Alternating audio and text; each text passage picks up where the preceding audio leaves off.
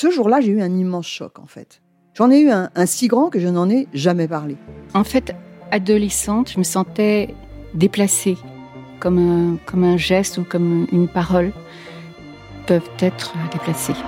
En famille, en amour, au travail, en société, trouve-t-on jamais tout à fait sa place? Ce sentiment d'être en adéquation avec soi-même, de se rapprocher de la personne que l'on a l'ambition d'être. Une carrière pertinente qui nous rend heureux, un entourage qui nous aime pour ce que nous sommes, une vie qui nous ressemble ou tout du moins nous trahisse le moins possible. Parfois, ce sentiment de cohérence arrive vite, parfois plus tard, quelquefois jamais. Le plus souvent, il se déplace par vagues.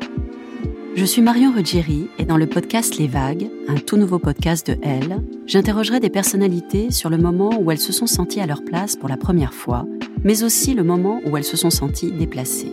Je me rendrai chez elles ou dans un lieu cher à leurs yeux pour qu'elles me racontent ce jour fondateur où elles se sont dit ⁇ Là, je suis bien, je suis là où j'ai toujours voulu être, et c'est moi ⁇ Découvrez et écoutez les vagues à partir du 24 octobre sur toutes les plateformes de podcast. Bonne écoute. Mom deserves the best, and there's no better place to shop for Mother's Day than Whole Foods Market. They're your destination for unbeatable savings, from premium gifts to show-stopping flowers and irresistible desserts. Start by saving 33% with Prime on all body care and candles. Then get a 15-stem bunch of tulips for just $9.99 each with Prime. Round out Mom's menu with festive rosé, irresistible berry chantilly cake, and more special treats. Come celebrate Mother's Day at Whole Foods Market. Ce podcast vous est présenté par AXA, une entreprise qui soutient les femmes. Les enfants, à table Ah, les femmes Je ne lui prédis pas un grand avenir. Ça fait un peu cliché, vous ne trouvez pas? Ah si, on connaît bien les droits du travail. Seulement, je sais aussi qu'au-dessus des droits du travail, il y a le droit de l'homme. Elle active. Mode d'emploi. Apprendre à manager son chef avec Evelyne Stavicki. Bonjour Evelyne Stavicki. Bonjour. On va parler ensemble de comment on manage son chef. Avant tout, est-ce que vous pouvez vous présenter? Donc moi, je suis, j'ai une double activité. Je suis professeur de management à l'ESCP Europe et j'ai mon cabinet qui s'appelle Croissance RH dans lequel je fais du coaching euh, individuel et collectif. Manager son chef, c'est une grande question. On court toujours après euh, le chef parfait. On a des attentes, euh, temps, reconnaissance, vision, bienveillance, enfin la liste est très longue. Et quand on trouve pas ça, on en souffre parfois. Première question, est-ce qu'au lieu d'essayer de le changer, il faut pas déjà commencer par renoncer à toutes ces qualités chez son chef? Oui, il y a deux renoncements à faire. Le premier renoncement, c'est de ne pas chercher à retrouver dans son chef un substitut parental. Ça peut paraître étrange, mais on projette beaucoup dans l'entreprise l'image familiale, la représentation que l'on a eue, enfant, de, de l'autorité. Alors, soit par euh, recherche euh, du similaire, soit par euh, recherche du contraire. Et ça, c'est vraiment très français. C'est comme ça. il y a un auteur qui s'appelle Philippe Diribarne qui a écrit un livre qui s'appelle La logique de l'honneur. Il a vu qu'aux États-Unis, le respect de l'autorité, c'est d'abord le respect du contrat. Aux Pays-Bas, on cherche toujours le compromis. Et en France, il a dit qu'on n'avait aucun problème à obéir, à condition, je cite, d'obéir à plus noble que soi. Et je cite toujours, obéir à plus noble que soi revient à s'anoblir soi-même. Mais en France, on a besoin de servir un roi. Donc le premier renoncement, c'est celui-là, en fait. Renoncer à servir un roi, renoncer à transposer le modèle parental dans l'entreprise, en tout cas le modèle familial.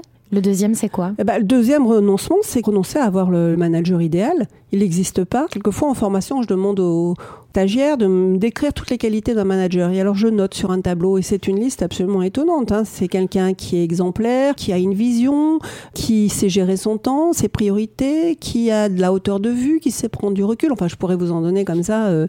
Et alors après, je leur dis, bon, bah écoutez, maintenant faites-vous votre autodiagnostic. Quelles sont les qualités que vous vous reconnaissez? Celles que vous n'avez pas, évidemment, ils sont tous en train de se dire, bah, on les a pas. Enfin, on en a quelques-unes, mais il nous en manque beaucoup.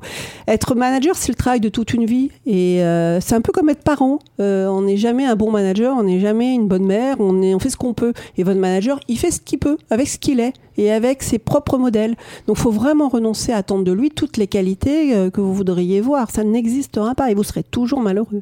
Justement, en parlant de ce qu'il est, est-ce que finalement, manager son chef, ça passe pas aussi et surtout par s'adapter à lui, à sa personnalité, à ses enjeux ah, si vous voulez être efficace, c'est ça qu'il faut faire. C'est-à-dire bien le connaître. Comment il fonctionne Comment euh, C'est quoi sa logique C'est quoi ses besoins C'est quelqu'un qui probablement a un grand besoin de contrôle, de maîtrise et d'efficacité.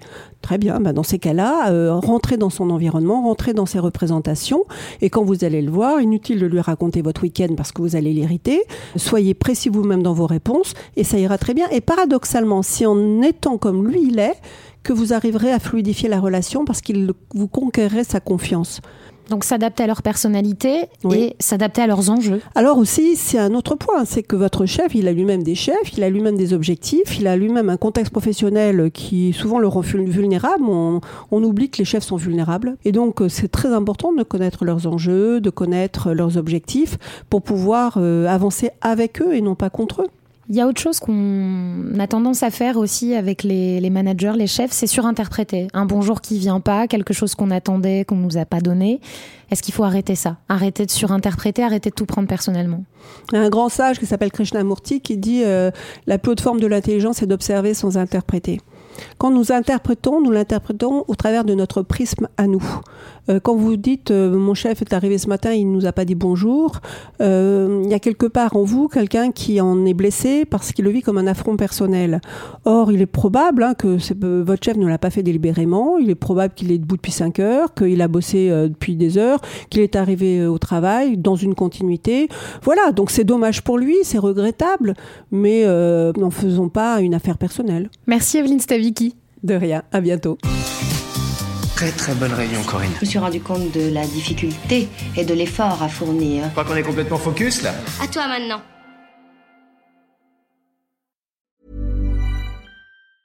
Mom deserves the best, and there's no better place to shop for Mother's Day than Whole Foods Market. They're your destination for unbeatable savings, from premium gifts to show-stopping flowers and irresistible desserts. Start by saving 33% with Prime on all body care and candles. Then get a 15-stem bunch of tulips for just $9.99 each with Prime. Round out Mom's menu with festive rosé, irresistible berry chantilly cake, and more special treats. Come celebrate Mother's Day at Whole Foods Market.